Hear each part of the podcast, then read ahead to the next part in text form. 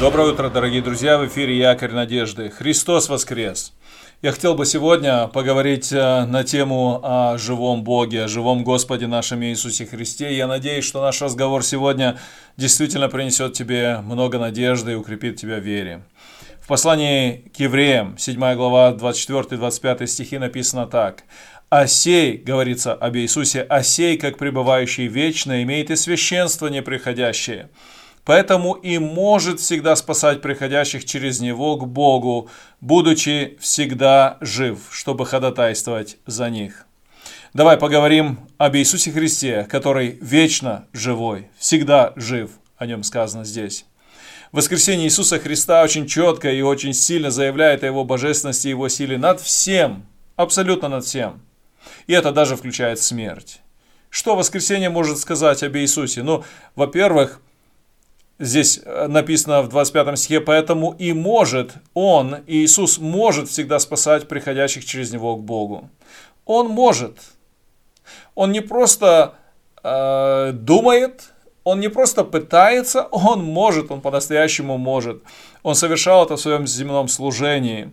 Вспомни, как он исцелил слепого Вартимея. Он мог его исцелить, и он исцелил его. Он исцелил женщину, страдавшую от кровотечения, он изгнал легион бесов, он воскресил дочь Аира, он воскресил мертвого и похороненного Лазаря. Он может. Посмотри, что еще здесь сказано, написано, он может всегда спасать, или он может совершенно спасать. Он может быть с нами, когда мы в беде. И все это потому, что Он воскрес из мертвых.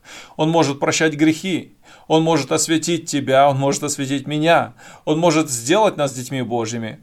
Он может привести нас на небо, когда мы умрем.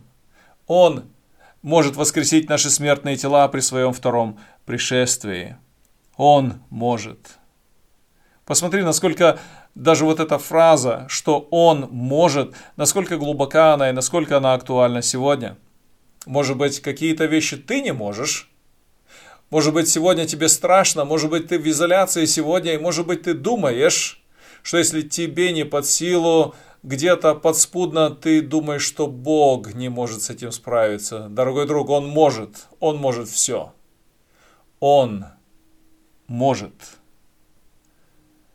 Я надеюсь, что тебе это здорово поможет сегодня. Еще одно, что я хотел бы сказать, он не только может всегда спасать приходящих через него к Богу, написано, он, будучи всегда жив, чтобы ходатайствовать за них. Он жив. Иисус Христос жив, Он всегда жив, чтобы ходатайствовать за них. Здесь речь идет о законченном и о продолжающемся труде Иисуса Христа. Труд искупления, с одной стороны, завершен на, хри... на кресте, но труд ходатайства продолжается и сегодня – есть вещи, которые Иисус уже сделал. Он совершил твое искупление на кресте. Это было раз и навсегда. Но вот Христос продолжает, будучи жив, Он продолжает свой труд. И этот труд, продолжающийся, это труд ходатайства Иисуса Христа, он продолжается и сегодня. Поскольку Иисус Христос жив, мы можем иметь уверенность в будущем. Мы не проходим через искушение в одиночестве. Когда приходят скорби к тебе и мне, мы не встречаем скорби одни. Когда мы спотыкаемся, Он поднимает нас. Когда мы грешим, Он ходатайствует за нас. Посмотри, как апостол Иоанн пишет это в своем послании, 1 Иоанна 2 глава, 1 и 2 стихи. «Дети мои, это пишу вам, чтобы вы не согрешали, а если бы кто согрешил, то мы имеем ходатая пред Отцом, Иисуса Христа праведника. Он есть умилостивление за грехи наши, и не только наши, но и за грехи всего мира». Итак, Иисус Христос совершает свое служение первосвященника. Он может спасать, Он доступен, Он вечно жив. Я хочу напомнить тебе еще один текст из послания евреям, 3 глава с 19 стиха. «Смотрите, братья, чтобы не было в ком из вас сердца лукавого и неверного, дабы вам не отступить от Бога живого.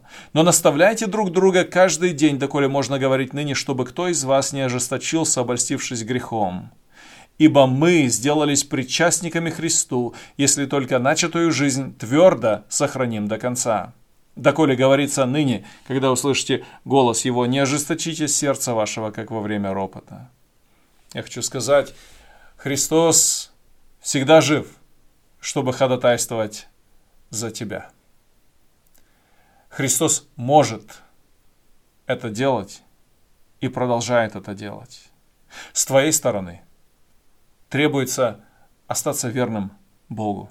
С твоей стороны требуется не ожесточиться, обольстившись грехом, но продолжать идти за Иисусом, чтобы не отступить от Бога живого. Поэтому давай, давай сохраним начатую жизнь твердо до конца. Мы, причастники Иисусу Христу, давай идти. Отдай себя Богу по-настоящему. Живи жизнью покаяния и смирения, сокрушения перед Богом и настоящего искреннего покаяния.